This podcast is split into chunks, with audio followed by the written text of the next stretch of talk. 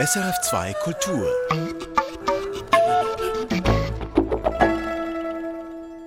Morgens schalten wir die Kaffeemaschine ein. Wir lesen News auf dem Handy, wir fahren mit dem Auto oder mit dem Tram zur Arbeit, wo viele von uns dann lange am Computer sitzen. Technik ist in unserer Welt allgegenwärtig.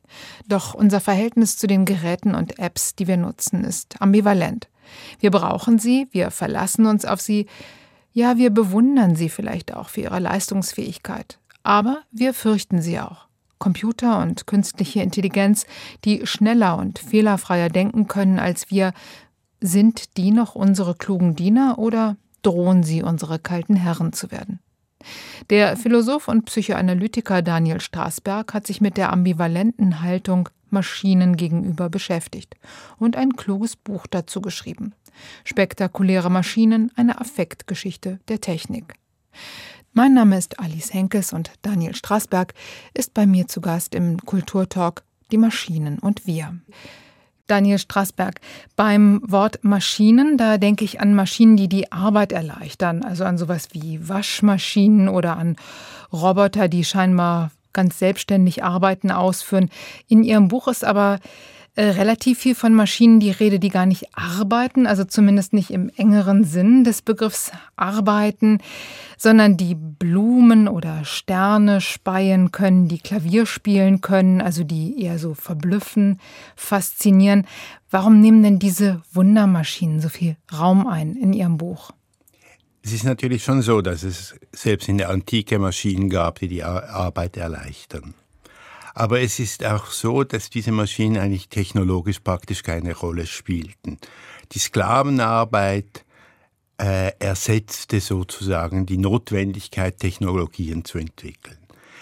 Die Technologien, die für uns heute noch relevant sind, also vor allem die Automatik, wurde auf ganz anderen Gebieten entwickelt, nämlich vor allem für das Theater und für die Religion, wobei Theater und Religion damals auch sehr nahe beieinander waren. Also es ging eben darum, äh, Geräte zu entwickeln, die die Menschen verblüffen können und verblüffen sollen. Und das diente der Unterhaltung einerseits, aber auch der Belehrung, der auch der Verängstigung natürlich. Man sollte Respekt vor den Göttern haben. Also Sie haben das schon erwähnt, das geht wirklich bis in die Antike zurück, dass man solche Maschinen gebaut hat.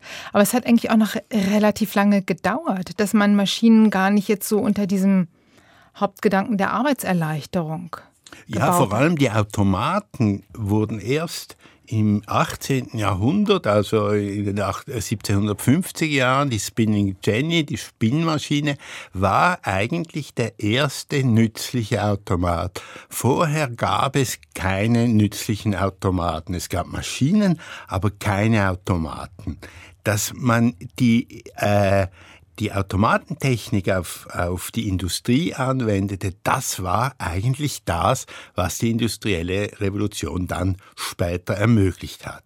Hm. Ich möchte noch mal ein bisschen gleich wieder zurück in der Geschichte, also vor die industrielle Revolution. Also Sie schreiben zum Beispiel auch über Leonardo da Vinci, der ja sehr viele Maschinen erfunden hat, der sie aber gar nicht selber gebaut hat. Also wo es wirklich mehr so um diese Idee ging, oder? Und es ging gar nicht auch ihm um den Gedanken, das ökonomisch nutzen zu können, sondern um diese Möglichkeit, diese Maschinen zu konstruieren. Also er hat manchmal schon Prototypen gebaut. Das ist, er hat nicht nur gezeichnet, sondern hat auch gewisse Prototypen gebaut.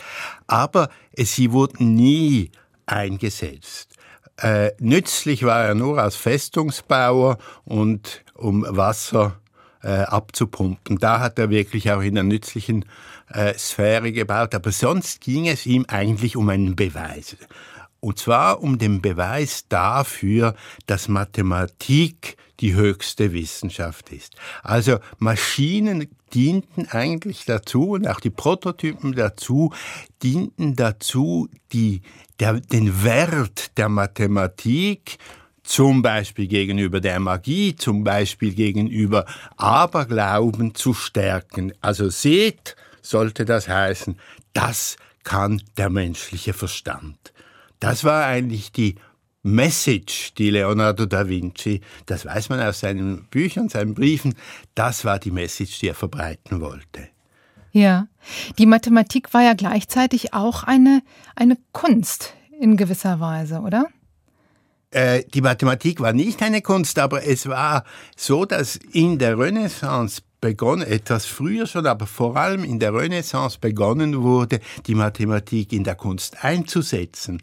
Also Alberti und äh, Leonardo da Vinci schrieben Bücher, in denen sie zeigten, dass der gute Maler Mathematik können müsse. Äh, sonst kann er sich die Perspektiven zum Beispiel nicht ausrechnen. Dürer hat auch ganze Maschinen gebaut, mit denen er die Perspektive malen konnte. Also die Mathematik war Voraussetzung des großen Künstlers. Also diese Verbindung Kunst, Maschinen, Mathematik, also die war recht eng, also nicht nur bei Leonardo da Vinci, sondern das, das ging ja auch noch weiter, also mit späteren Maschinen oder Automaten, die gebaut wurden, die auch künstlerische Ziele verfolgt haben oder künstlerische Zwecke verfolgt haben. Ja, das geht natürlich bis heute. Also wir kennen alle den Tangeli, das war natürlich der große Maschinenbauer, der eine alte Tradition der Maschine eigentlich wiederbelebt hat, nämlich die sinnlose Maschine.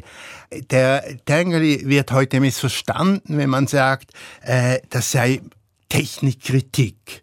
Petangeli war kein Technikkritiker, sondern er wollte die Schönheit der Maschine, den ästhetischen Wert der Maschine zeigen, die Sinnlosigkeit der Maschine, was auch eben mit dem Spielerischen Tanger ist ja unglaublich spielerisch mit dem Spielerischen der Maschine mit dem Unterhaltungswert. Also er hat das, was in der Antike seinen Anfang genommen hat, eigentlich wieder ausgegraben. Also das finde ich sehr schön, dass Sie das jetzt erwähnen, so dieses Spielerische und auch dieses Schöne, weil ich habe das Gefühl, das hat auch ähm, lange Zeit eine große Rolle gespielt. Sie erwähnen ja zum Beispiel die Automaten der Uhrmacherfamilie Jacques Edros, die also heute noch im Musée d'Art et d'Histoire in äh, Neuenburg zu sehen sind. Diese Automaten, die schreiben, zeichnen Orgel spielen können. Die waren ja wahnsinnig erfolgreich damals, oder? Das ist eine sehr lustige Geschichte mit dieser, das war eine Uhrmacherfamilie, die Jacques Dros, und die hatten eine, nämlich eine Werbeabteilung. Die haben diese Maschinen gebaut, eigentlich als Verkaufsschlager für ihre Uhren. Die tingelten dann äh, durch Europa, wie heute irgendwie Fernsehreklame durch Europa tingelt. Und die waren so erfolgreich, dass sie den Zusammenhang mit der ursprünglichen Werbung völlig verloren haben, sondern als eigentliches Haupteinkommen der Familie Jacques Edreau spielten. Die gingen wirklich durch ganz Europa um die Menschen zum Erstaunen zu bringen. Und dort gibt es eben etwas Interessantes bei diesen Jacques Edreau. Da sieht man den Mechanismus von hinten. Also man kann sie öffnen, diese man Figuren. Kann, nein, oder? sie sind offen. Ja. Sie sind hinten offen und wenn man um die Maschine herumgeht, sieht man den Mechanismus. Aber der ist so unglaublich komplex, dass es nicht das Erstaunen senkt, ah, jetzt weiß ich, wie das funktioniert, sondern das Erstaunen steigert. Was sind wir Menschen doch in der Lage überhaupt zu leisten. Also es war in der Aufklärung dann nicht mehr das Leisten Gottes, das angepriesen wurden, sondern es war eine Selbstüberhöhung des Menschen. Wir sind wie Gott, wir können Leben erschaffen. Also da möchte ich gleich noch drauf zurückkommen, weil das ist ein ganz, ganz wichtiger Punkt mit diesem Wir sind wie Gott. Aber ich möchte noch ganz kurz bei diesen Automaten bleiben. Sie schreiben ja, dass die jeden ersten Sonntag im Monat nochmal in äh, Betrieb gesetzt werden. Die sind aus dem 18. Jahrhundert, diese Automaten. Und man darf sie aber nicht häufiger in Betrieb setzen, weil diese Kette, die sie, die sie antreibt, die ist so komplex, dass sie nicht ersetzt werden kann. Das hat mich wahnsinnig gewundert. Das hat mir der äh, Kurator des Museums erzählt. Wir sind dann in seinem Büro gesessen und hat gesagt, das sei der Grund, warum man ihn nur einmal im Monat in Betrieb setzt Und es gäbe eine, ich habe es nicht nachgeprüft, aber ich nehme an, das stimmt, es gäbe eine Forschungsgruppe an der ETH Lausanne, die versucht, diese Antriebskette nachzumachen, im Falle, dass die mal reißt. Und da sieht man, was für einen technologischen Fortschritt damals schon erzielt wurde, ohne dass es diesen Druck der Nützlichkeit gab, sondern einfach, weil man es konnte. Etwas anderes, was mich auch äh, wirklich erstaunt an diesen Automaten von Jacques Dros, ebenso also auch wie andere Automaten aus dieser Zeit, das ist, dass die wie Puppen aussahen, also eigentlich wie Menschen. Man hat versucht, wirklich so menschenähnliche Figuren zu machen, die dann irgendwelche Tätigkeiten ausführen. Heute vermeidet man das ja eher. Robotern ein wirklich sehr menschenähnliches Aussehen zu geben. Warum ist das heute anders? Dass man das vermeidet, stimmt eigentlich nur teilweise. Es stimmt bei diesen Robotern, die bei der Arbeit, also zum Beispiel bei Robotern, die in der Autoindustrie tätig sind und so, vermeidet man das. Es gibt aber auch diese Roboter, also die Sophia zum Beispiel, das kann jeder auf YouTube nachgucken. Dort versucht man schon eine gewisse Menschenähnlichkeit. Aber warum man das misslingt oder warum das äh, nicht ans Ende getrieben wird, das ist dieser sogenannte Uncanny Valley Effekt. Ein japanischer Forscher von äh, von Disney hat nämlich herausgefunden, je ähnlicher Maschinen dem Menschen sind, desto unheimlicher sind sie uns. Je ähnlicher wir sozusagen der Maschine werden, desto unheimlicher. Wir würden ja annehmen, es sei anheimelig, wenn eine Maschine ganz ähnlich aussieht wie ich. Aber die Tatsache ist, dass Zuschauer Maschinen ablehnen, die ganz genau aussehen wie wir selber, weil das sozusagen das Selbstverständnis des Menschen als Krone der Schöpfung, das ja in der christlichen Tradition noch sehr äh, populär ist, der Mensch als Krone der Schöpfung, Klammer, man sieht auch, wie weit wir damit gekommen sind, das wird durch eine Maschine, die ein genauer Doppelgänger ist, in Frage gestellt. Aber dieser Gedanke, also dass es gerade die Ähnlichkeit ist oder die Nähe zum Menschen, Mensch-Maschine, dass das irgendwie so unheimlich ist, der ist ja eigentlich auch schon relativ früh entwickelt worden. Also ich denke da an die Geschichte, an die berühmte Geschichte von E.T.A. Hoffmann, der Sandmann mit der Olympia, in die der ja. Nathanael sich verliebt, weil er diese Automate, diese Olympia für eine echte, also für einen echten Menschen, für eine echte Frau hält. Ja, das wurde tatsächlich in der Romantik dieser Gedanke entwickelt. Vorher nicht. In der Romantik gab es aber, ähm, und das ist mir etwas ganz Wichtiges, dass jede Epoche eine eigene Beziehung zu Maschinen entwickelt und dass man nicht davon sprechen kann, der Mensch hat zu der Maschine eine bestimmte Beziehung. In der Romantik wurde die Maschine mit dem Tod identifiziert. Also der Mensch ist lebendig, er hat eine Seele, er hat ein, ein, einen Sinn für Schönheit, fürs Absolute und die Maschine ist sogar sozusagen das Abbild des Menschen ohne Seele. Und ich glaube, das ist aufgrund der Industrialisierung hat diese Identifizierung zwischen Tod und Maschine äh, stattgefunden, die wir ja bis heute kennen. Also das ist ja wenn man sagt, der spielt maschinell, sagen wir, ein Pianist spielt maschinell, dann haben wir das Gefühl, er spielt nicht lebendig. Also dieser Gegensatz zwischen lebendig sein und maschinell sein ist noch immer sehr populär. Sie hören den Kulturtag auf SRF 2 Kultur, die Maschinen und wir mit dem Philosophen und Psychoanalytiker Daniel Straßberg. Mein Name ist Alice Henkes. Ich möchte jetzt nochmal auf ein Thema, das Sie eben schon angesprochen haben, das Verhältnis Mensch-Maschine Religion. Das ist ja ein ähm, komplexes und nicht so ganz ähm, immer ganz positives Verhältnis. Sie sprechen das auch an in Ihrem Buch. Also die Kirche war ja ähm, etwas irritiert über diese diese Gottähnlichkeit, die der Mensch sich damit angemaßt hat, dass er solche Maschinen, solche Automaten herstellt und sich damit zu einem Schöpfer macht. Das war einerseits richtig, die Kirche war irritiert darüber, dass der Mensch Leben erschafft. Wieso kann man sagen, dass er Leben erschafft? Weil seit Aristoteles als lebendig galt, was sich von selbst bewegt. Das war Aristoteles Definition des Lebens. Es bewegt sich von selbst und Maschinen, die sich von selbst bewegten, waren demzufolge lebendig. Nun ist es der Trick des Teufels, dem Menschen das Gefühl zu geben, er könne ohne Gott leben. Das war sozusagen den Menschen zu verführen, ihm die Illusion zu geben, er könne ohne Gott sein. Deshalb waren die Maschinen des Teufels im Mittelalter oder viele Maschinen waren des Teufels. Es gibt auch sehr viele Teufelsmaschinen, sehr schöne Maschinen, die wirklich den Teufel darstellen. Aber und jetzt kommt die andere Seite davon.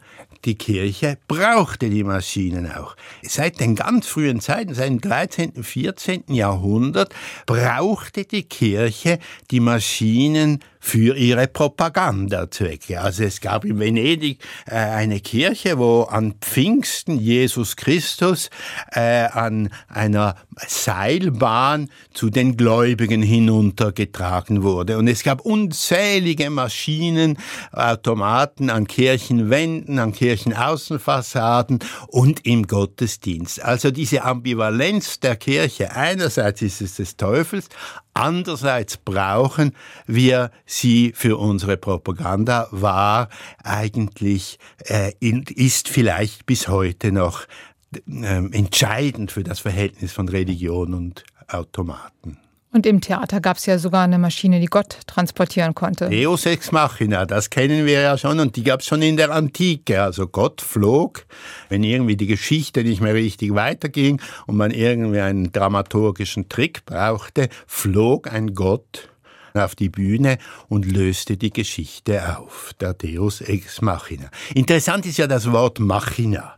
Machina heißt ja in der Antike nicht Maschine, sondern es heißt Trick, Illusion.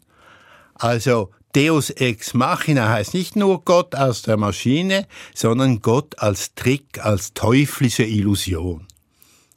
Aber diese, ich möchte nochmal zurückkommen auf diese Ablehnung der Maschinen durch die Kirche.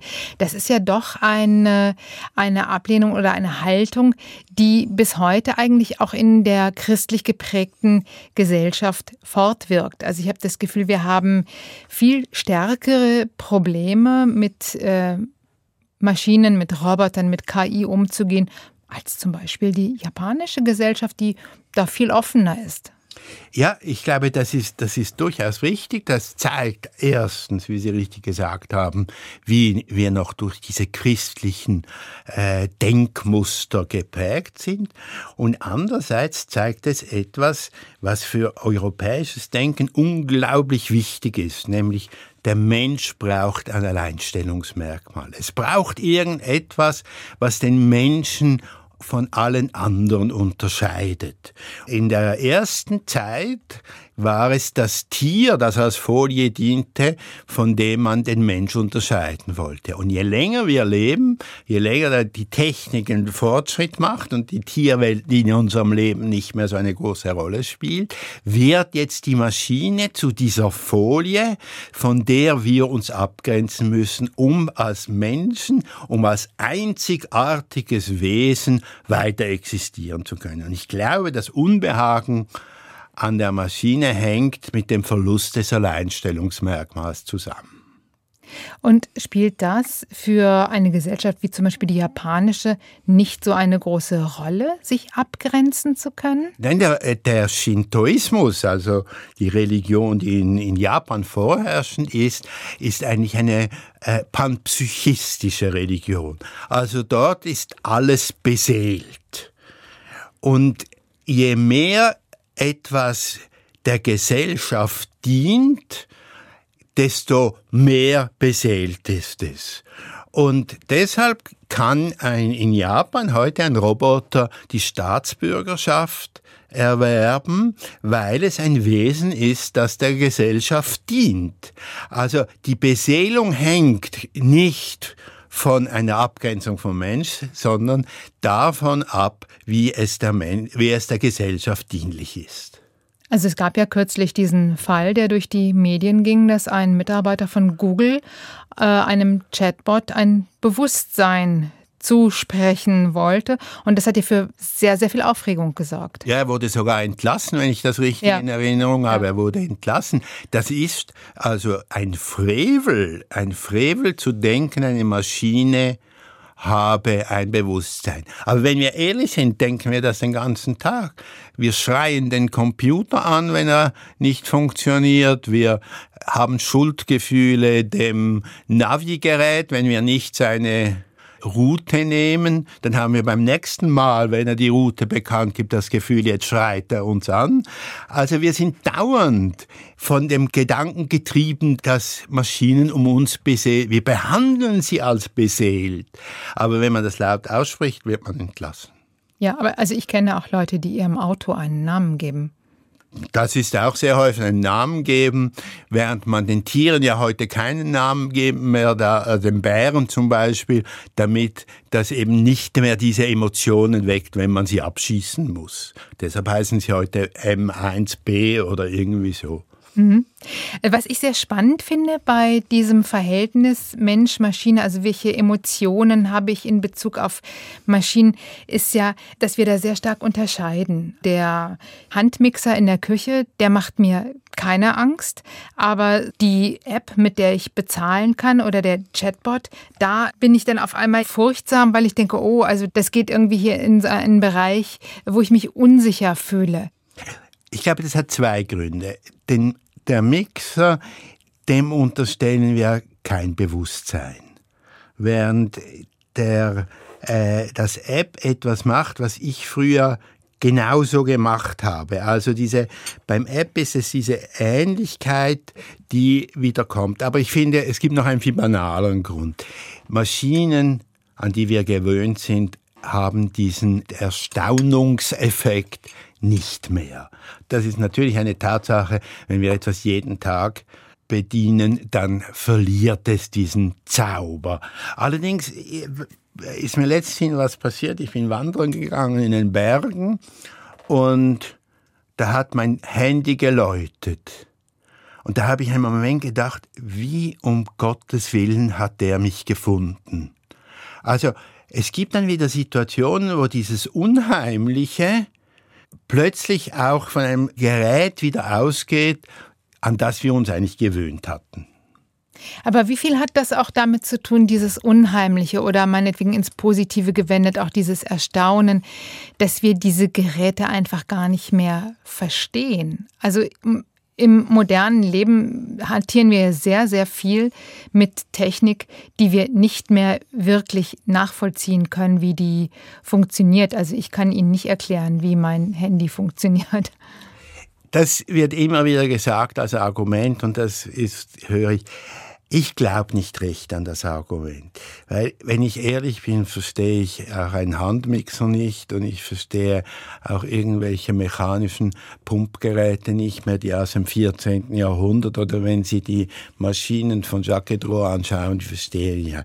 Ich bin ein Laie auf allen Gebieten der Maschine und irgendwie stört mich das eigentlich nicht, wenn es funktioniert. Ich verstehe ja auch nicht, wie mein Auto funktioniert. Ich weiß einfach ungefähr, wie man es bedient.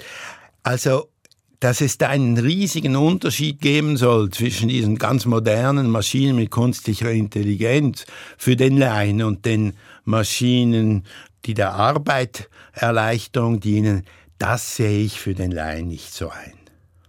Also Sie sind ja selber auch nicht so skeptisch Maschinen gegenüber eingestellt. Nein, nein, ich bin überhaupt nicht skeptisch eingestellt. Aber andererseits möchte ich auch nicht die Gefahren leugnen. Was mich eigentlich an diesem Thema interessiert hat und wirklich auch über Jahre jetzt, an denen ich daran gearbeitet, fasziniert hat, ist, dass wir ein Ding aus unserer Umwelt mit einer ganz bestimmten Brille anschauen. Und dass diese Brille eigentlich uralt ist.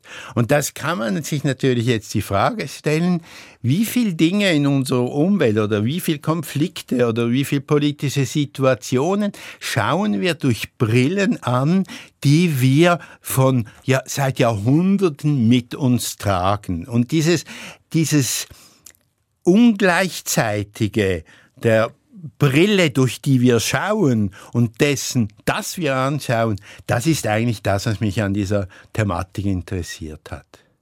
Ist dieses Sprechen über Maschinen, über KI, über diese Angst, die das auslöst bei vielen.